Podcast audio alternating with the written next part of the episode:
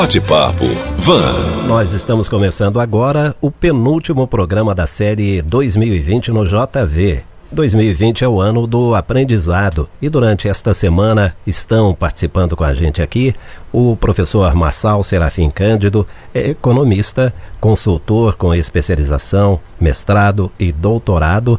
Professor Marçal, bom dia. Bom Mais dia, uma vez, prazer recebê-lo. Bom dia. Professor Guilherme Vivaldi, que é administrador, é também professor universitário, consultor e tem mestrado. Bom dia, professor Guilherme. Bom dia a todos. Durante a semana toda, Cláudio Miranda, que é advogado, presidente do Conselho Municipal de Saúde de Varginha, especialista em gestão pública, está também. Hoje ele teve um compromisso que foi agendado de última hora e aí era não tinha jeito de escapar desse compromisso e hoje ele não participa, mas amanhã estará aqui conosco.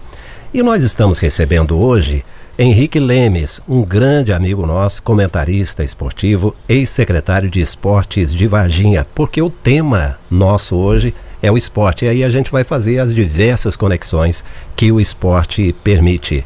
Henrique Lemes, bom dia, prazer recebê-lo aqui. Bom dia, Rodolfo de Souza. Muito bom dia aos amigos da mesa. Um forte abraço aos ouvintes da Rádio Vanguarda. Bom, então vamos começar esse nosso bate-papo, que é um bate-papo bem descontraído, como o tema permite, mas o plano de fundo é a pandemia de Covid-19. E essa pandemia, ela interferiu fortemente no trabalho, na vida social, na economia, no lazer e no entretenimento. E aí entra o esporte em particular. Nós vamos tratar disso, os reflexos nos outros segmentos associados ao esporte ou não. Bom, Henrique, vamos começar falando da Olimpíada, não é? Porque aí a gente vai do geral para o específico. Tivemos o adiamento para 2021. Como é que você acompanhou tudo isso?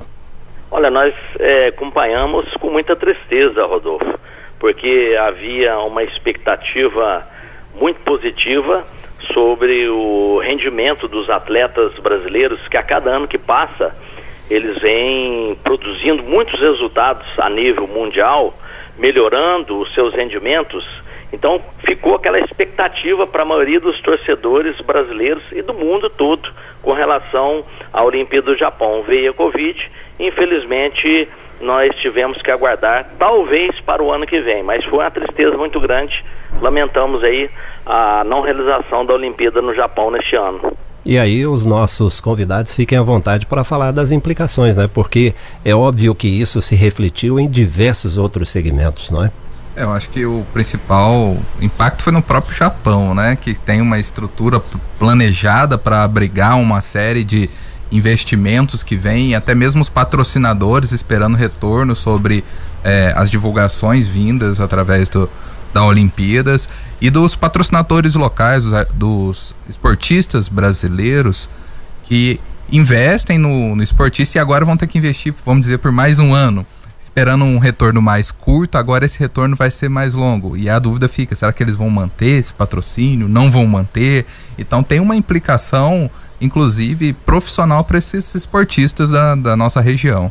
Exato, e o, mercado, o mercado esportivo movimenta bilhões de, de, de dólares por ano e, no, e vamos pegar especificamente no Brasil, é um mercado como o Lemes falou, tem aumentado, as empresas associam a marca delas às pessoas, ao esporte e a pandemia quebrou isso um pouco, porém é uma oportunidade das marcas voltarem com força, das marcas voltarem e a Olimpíada volta a ser um movimento no qual a marca ela pode ser voltar novamente à mente dos potenciais consumidores via esporte, que na Covid às vezes ficou é, em segundo plano pelo efeito da Covid e, e, e, e as decorrências da Covid, mas que no ano que vem, com a vacina e o movimento esportivo, as marcas podem retornar com força na mente dos clientes. Certo. Henrique, inclusive houve implicações regionais, né? Porque algumas equipes, alguns atletas de diversas modalidades escolhiam o sul de Minas, a nossa região aqui, para fazer a preparação, não é? É, justamente, isso aí causa um impacto tremendo, principalmente na, na, na economia daquelas cidades, daqueles centros de treinamentos que acolhem os atletas. Todos sabem que o sul de Minas é um celeiro de craques talentosos, tanto do esporte amador como do futebol, e a maioria dos atletas fazem a sua preparação aqui no Sudeste e principalmente no Sul de Minas. Isso aí afetou muito, principalmente aí o desempenho desses atletas, porque agora fica naquele impasse.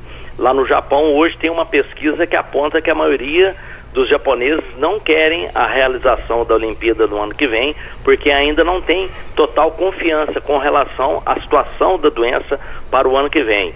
Já as autoridades japonesas que investiram muito na realização da, da, da Olimpíada, na construção das novas estruturas, querem que aconteça a Olimpíada. Então, infelizmente, foi um ano atípico que atrapalhou muito a vida dos nossos atletas.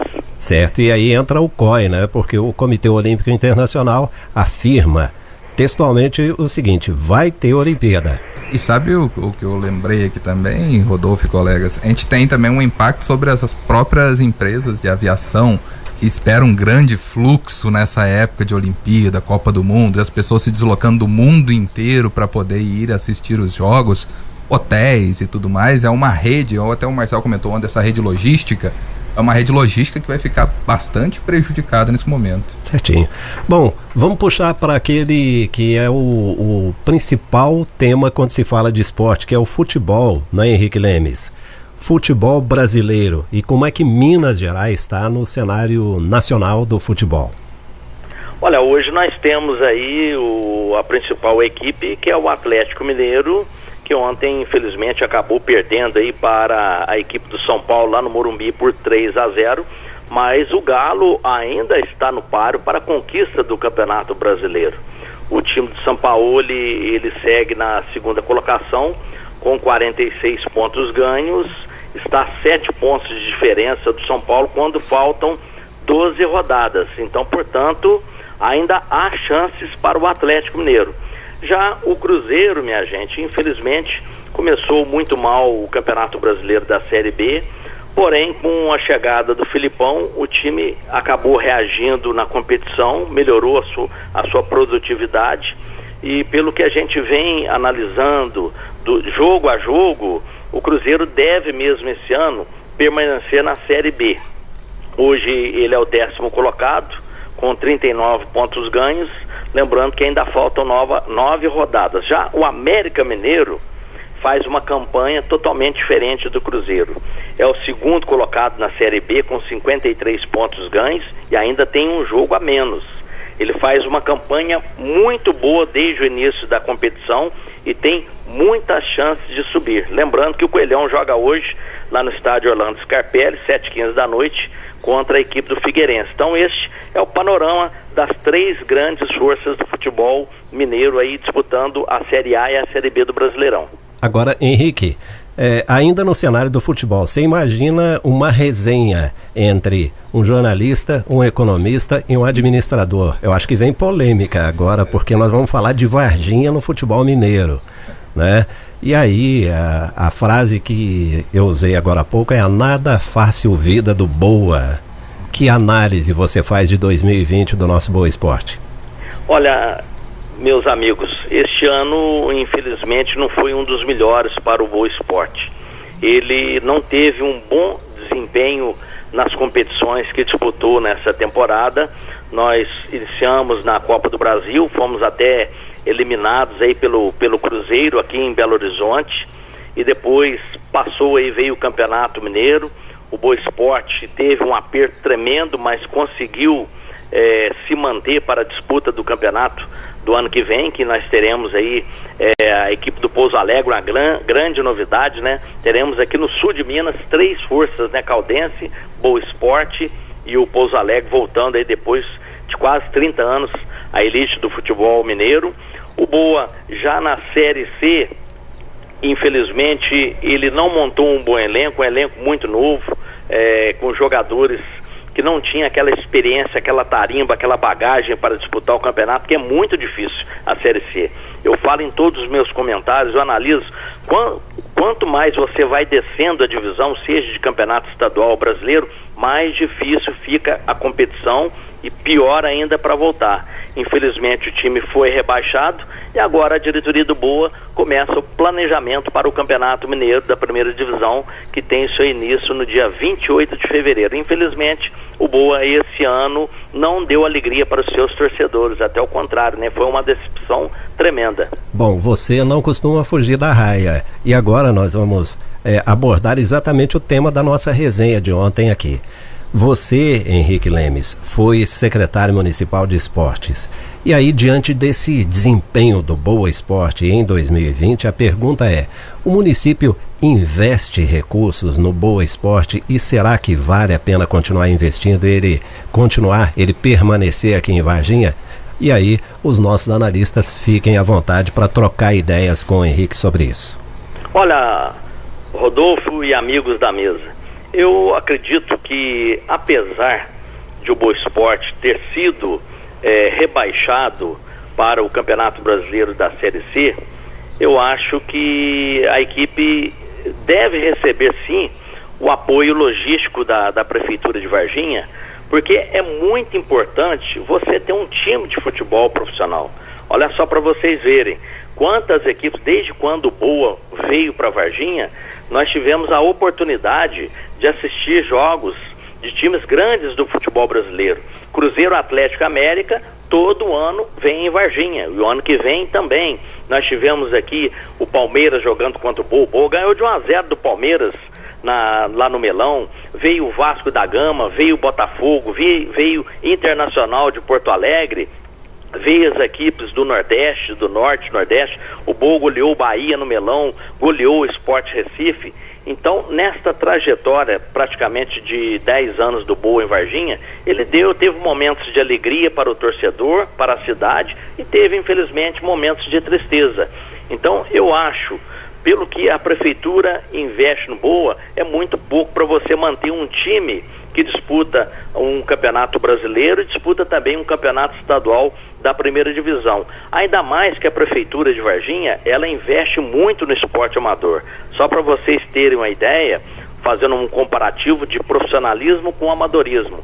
No ano passado, quando nós estávamos na Semel, dentro do futebol amador, que é muito forte, muito tradicional em Varginha, nós realizamos oito campeonatos fortíssimos em Varginha. Vieram jogadores de toda a região para reforçar as equipes. Só não jogou bola quem não quis em Varginha ano passado, porque nós fizemos campeonatos que tiveram jogo de segunda a domingo, cedo, de tarde e de noite, com premiações maravilhosas.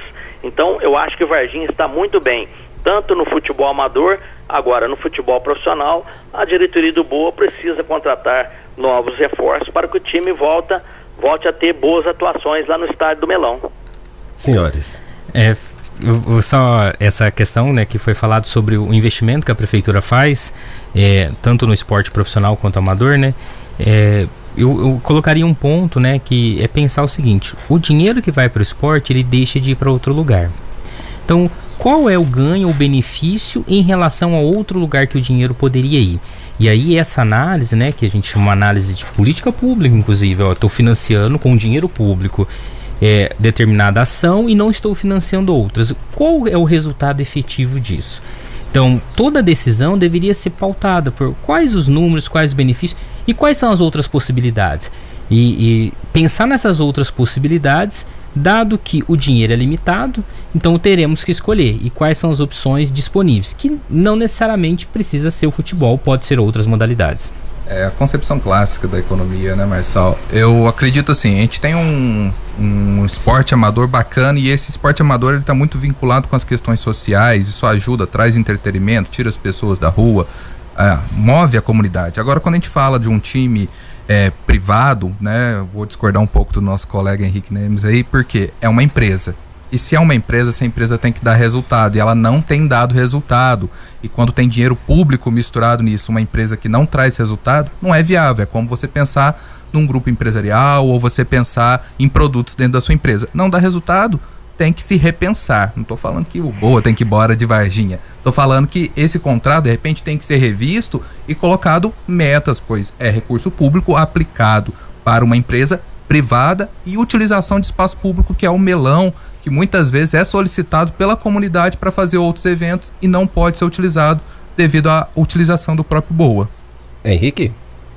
Olha, foi até bom citar o Melão, eu me lembro, eu acompanho o futebol profissional em Varginha desde 1979, quando o nosso querido amigo o Ladinho, ele com Vanderlei Corsetti, é, ressurgiram o Flamengo em 1979, o Flamengo de Varginha. E depois veio a construção do estádio do Melão. Em 1994, o Flamengo de Varginha, ele paralisou suas atividades esportivas profissionais devido a, a grande despesa que tinha com o futebol profissional. Daí até de 94 até o ano de, mil, de 2002, o campo do Melão, me lembro muito bem, o campo do Melão, ele foi totalmente saqueado, roubaram tudo que tinha dentro do Melão, bombas, cabeamento, foi fizeram uma tremenda algazarra no melão. Por quê? Porque o melão ficou inativo. Era só jogos para pelada, campeonato rural, campeonato amador. Então não tinha aquele devido, aquela devida atenção das autoridades locais. Então o melão praticamente ele quando voltou o VEC em 2002 teve que fazer uma reconstrução total porque o que tinha no melão que eles puderam carregar carregaram então fica esse, esse essa preocupação porque hoje a prefeitura mantém para o futebol profissional e o futebol amador e todas as vezes que o futebol amador precisou jogar lá no estádio do Melão, é, a diretoria do Boa cedeu, porque a gente realizava os jogos maiores, jogos das semifinais, jogos das finais, com casa cheia no Melão, nunca tivemos nenhum problema. Então, Rodolfo e amigos, a gente, eu concordo plenamente. Eu acho que o, o time ele tem que dar o respaldo para a prefeitura, para a sociedade, para a cidade e tem que ter resultados. Então, basta apenas a prefeitura sentar com a diretoria do Boa e traçar o um novo planejamento para o ano que vem. Eu acho que conversando, dialogando numa boa, sempre a gente chega a um consenso. Perfeito. Bom, não dá para falar do esporte 2020 em Varginha sem citar Amanda Ribas, não é, o, o Henrique? Como é que você acompanhou o desempenho da Amanda neste ano? Olha, a Amanda Ribas é uma das revelações aí dos últimos anos do, do esporte vargiense, como nós já tivemos aí no passado o Zezé, joga, primeiro jogador de futebol é, profissional mundial a jogar na, na, Alemanha, ele era de Varginha. Tivemos aí o Roninho, que joga o futsal na seleção da Ucrânia. O Kaique, nosso grande atacante, que está atuando no futebol asiático. A Jaqueline Anastácio, que é de Varginha, que defende a seleção brasileira de handebol. O Leonardo Branquinho, do basquete, que foi vice-campeão mundial no ano passado. A Debinha, atacante da seleção brasileira, muitos não sabem, mas ela jogou aqui no futsal da Semel. A Debinha hoje é titular na seleção brasileira. Então eu comparo a Amanda com esses atletas que já estão a nível de reconhecimento mundial, porque a Amanda realmente é uma atleta de ponta está em franca ascensão no UFC e representa muito bem devido à sua grande capacidade de treinamento e ao seu talento, né? É, e ela é muito comunicativa, muito simpática, né? Ela tem sido uma verdadeira embaixatriz de Varginha é, é, nos, nos mais diversos segmentos, né? Não só no esporte. Ela tem falado bastante sobre Varginha. Inclusive, Henrique, a Amanda Ribas mandou uma mensagem pra gente. Vamos ouvir. E aí, galerinha da Vanguarda, tô muito feliz em estar tá podendo falar aqui com você. Esse ano de 2020 acho que foi um ano de muito aprendizado para todo mundo, de muita superação, né? Porque acho que é, foi um ano muito diferente. Ninguém sabia o que, que ia acontecer, ninguém sabia de nada. Então acho que foi um ano de ajuste, um ano muito doido. E graças a Deus, é, minha família tá bem em relação à saúde, eu consegui, em meio a toda essa loucura, é, conseguir trabalhar, conseguir realizar vários títulos, conseguir finalizar um ano entre as nove melhores atletas do mundo do MMA. Isso me deixa muito orgulhosa e muito feliz também, né? Porque, caramba, as minhas metas não era nem estar entre as top 15, eu tô entre as as nove melhores atletas do mundo. Então, encerro um ano muito feliz, muito, muito, muito. E espero que o ano que vem Que Deus abençoe. No dia, dia 23 de janeiro, vou lutar de novo. Vou lutar contra uma atleta brasileira muito dura e estou me dedicando. Estou acabando meu camp aqui nos Estados Unidos, mas comecei a fazer aí em Varginha. E se Deus quiser, vai dar tudo certo. Eu conto muito com a torcida de todo mundo que essa luta, se vier com a vitória, estou treinando muito para que venha, eu posso ficar lá nas top, se entre as melhores lá no top 3 posso chegar, dependendo de como for a vitória. E eu conto de novo com a torcida de vocês, que faz total diferença.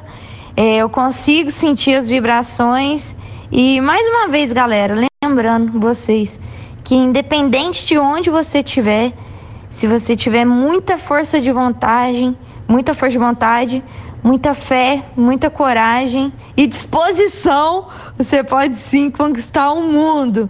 Basta só colocar a melhor energia, que essa energia volta.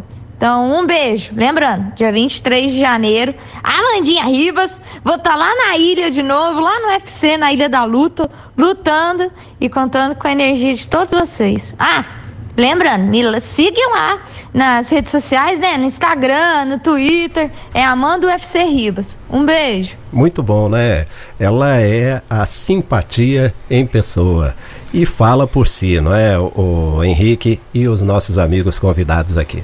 É, com certeza. Isso é muito bom. É salutar o atleta quando ele tem esse entretenimento com a população, com a imprensa, com os torcedores isso aí ajuda muito no, no carisma que ela acaba é, conquistando do, dos seus admiradores. Com certeza, é, a cidade de Varginha, não só Varginha, mas como todo, todo o Brasil, está na torcida aí pela carreira da Amanda. Muito bem. Vamos encerrar esse nosso bate-papo e tem aqui uma interação de ouvinte, viu, o Henrique, é, especificamente para você, porque a gente estava falando do Boa Esporte agora há pouco, né? E o ouvinte coloca o seguinte: uma pergunta: por que Varginha não tem um time próprio? Para que trazer uma equipe de fora e investir tanto nela? Não seria mais prudente, vantajoso investir nos atletas daqui? Olha, com certeza, eu creio, se tivesse uma, uma, uma equipe é, nata de Varginha, como eu acompanhei o Flamengo de Varginha no Campeonato Mineiro da segunda divisão, ser campeão mineiro em 1988, 1 a 0 em cima do Esparta de Campo Belo, lá no Melão. Sagrou-se campeão mineiro, foi pra, para a primeira divisão.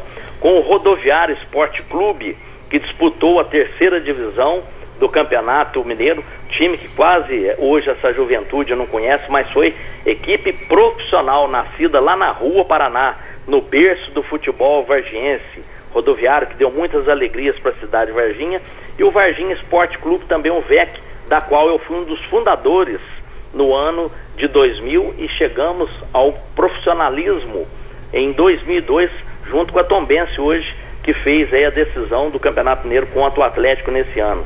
Hoje, infelizmente, eu vejo com muita tristeza, porque aqueles grandes apoiadores que nós tivemos no passado, hoje a maioria já não estão entre nós. Eu cito aqui um exemplo, sou Rubio de Luca, dono do Moinho Mineiro, Robertão Fenossi, né? Todos o pessoal, Adalto Marques do Café Bom Dia, sempre ajudaram os times do futebol é, varginhense. E tínhamos grandes dirigentes que, infelizmente, hoje um futebol profissional é muito caro. Eles gastaram muito e hoje não tem mais aquele anseio. Então, por isso que acabou vindo o Boa Esporte para a cidade de Varginha. Porque os desportistas, diretores que a vida inteira militaram dentro do futebol profissional de Varginha acabaram desanimando com, com o tempo, porque hoje, você para montar um time, hoje o futebol fica muito caro, uma folha de pagamento hoje, no mínimo, fica em 150 mil por mês, a folha de pagamento. Então por isso que infelizmente nós não temos, eu não vejo hoje aqui na cidade de Varginha uma pessoa que levanta uma bandeira e fala assim, vamos montar esse time, porque teria o nosso apoio, como teve em outras épocas. E a Semel, é, Rodolfo e amigos, ela faz um trabalho lindo, maravilhoso na revelação de grandes jogadores aqui da cidade de Varginha. A Semel acolhe de braços abertos esses talentos, esses meninos talentosos que nós temos aqui em Varginha, que inclusive hoje estão disputando campeonatos em várias equipes do futebol brasileiro e também do exterior. Por isso que eu acredito que a gente fica na espera aí de que futuros empresários possam, quem sabe, mover aí uma volta do Flamengo de Varginha, do VEC ou que seja de alguma equipe da cidade. Seria muito bom. Ok. Nossos melhores agradecimentos ao comentarista esportivo Henrique Lemes, participando hoje como convidado especial aqui do Jornal de Vanguarda. Bom dia, Henrique. Bom dia, Rodolfo. Quero deixar um abração para os amigos da mesa, o Marçal, o Guilherme, a todos os ouvintes da Rádio, da Rádio Vanguarda. Gostei muito de participar aí deste debate, porque todos nós sabemos, né? A construção dos bons projetos, elas se dão em cima de diálogos e da aceitação das diversas opiniões da população e dos nossos comentaristas.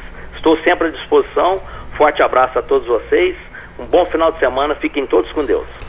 Bom, meus amigos, vamos encerrar essa análise de hoje. Saiu um pouco da área de atuação de vocês, mas eu acho que o esporte ele tem conexão com quase tudo, não é?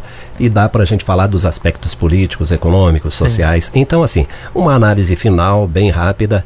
A gente lida com perdas de receitas no esporte, toda uma cadeia de marcas, produtos, ingressos, cotas de rádio e TV que deixam de ser vendidos, pagamentos de salários são rompimentos de contratos e aí várias famílias, várias empresas entram nesse balaio aí. Que avaliação vocês fazem? É, rapidamente, é, é, o que o, o, Henrique falou, né? E eu estava lembrando do recente, né? Vocês viram que o, um, uma grande empresa mundial de energético comprou um clube no interior de São Paulo. Então, mostrar que Varginha poderia atrair empresas de fora, né? Não precisa ficar preso os empresários daqui, mas empresas de fora para dar visibilidade. Olha, temos um potencial, temos um estádio, temos um ponto logístico muito bom para se deslocar.